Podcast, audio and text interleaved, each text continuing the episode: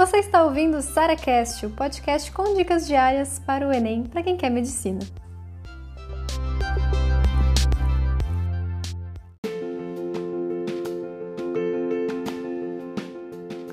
Como corrigir os simulados de forma muito mais rápida? Eu sei que vocês aí ficam pensando, nossa, Sara, eu gasto muito tempo corrigindo o simulado. Eu falo, graças a Deus, você está investindo seu tempo, Pior se estivesse falando para mim, estaria gastando esse tempo tudo fazendo resumo, entendeu? Então, primeiro, corrigir simulado é o melhor tempo que a gente pode ter nos nossos estudos. Então, aproveita e invista tempo mesmo nessa correção. Segundo ponto é a gente categorizar essas questões de acordo com o nível de certeza que eu tinha, se eu, tava, se eu fiquei com dúvida nessas questões, ou se eu não fazia ideia que questão era essa, que matéria é essa, entendeu? Então, essa famosa técnica CDE, eu sempre explico isso aqui para vocês, e a gente vai usar também aqui. Tem outros podcasts e vídeos do YouTube também. Se você não conhece ainda a técnica CDE, vale muito a pena conferir. Mas aqui em relação à velocidade dessa correção, eu tenho que falar para vocês o seguinte: parem de estudar coisas, primeiro, né, que não cai na prova. Porque às vezes a pessoa acha, sei lá, um nomezinho de alguém ali na, na, questão e fala: Meu Deus, esse negócio caiu no Enem, deve ser super importante. Mentira, é só o contexto, tá, gente?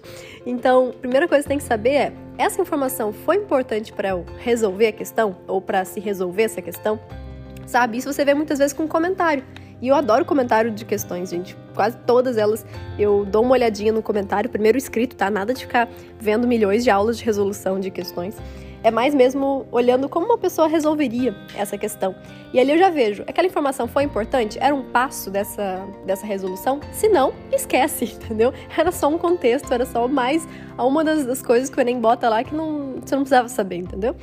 Agora, o que é importante para essa correção é pensar, beleza, eu preciso ter todas as informações e sacadas e jeitos de fazer essa questão para acertar o mesmo modelo de questão que caiu aqui. Ou seja, as questões, gente, elas se repetem, não tem questão inédita no Enem. Todas as questões já caíram ou no Enem ou em outros vestibulares. E é ali que a gente começa a perceber, beleza, se eu errei essa questão, como é que eu não vou errar uma questão semelhante, que me peça a mesma coisa, mas com palavras diferentes, com, sei lá, números diferentes e por aí vai.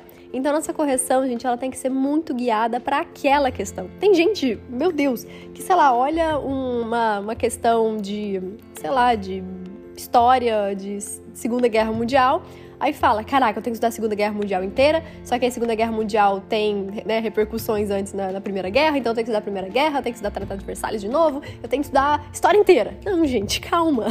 Entendeu? Calma. Eu sei que às vezes dá um desespero pensando que você tem que estudar a matéria inteira, mas não, foca naquela questão. Porque se você não souber outras partes daquela mesma matéria, o que, que vai acontecer? Tu vai errar as questões. Questões não mentem, gente. E quando você começa a perceber que as questões elas cobram pouquíssimas partes da matéria, já reparou isso? Às vezes a matéria é imensa, mas a questão sempre cobra a mesma coisa. Então parem de querer estudar a teoria inteira porque você errou uma questão. Estude aquela questão e parta para a próxima, porque a próxima questão, se você errar, de novo a gente vai parar de estudar aquela matéria. Beleza? Não se preocupe, as questões não vão te enganar.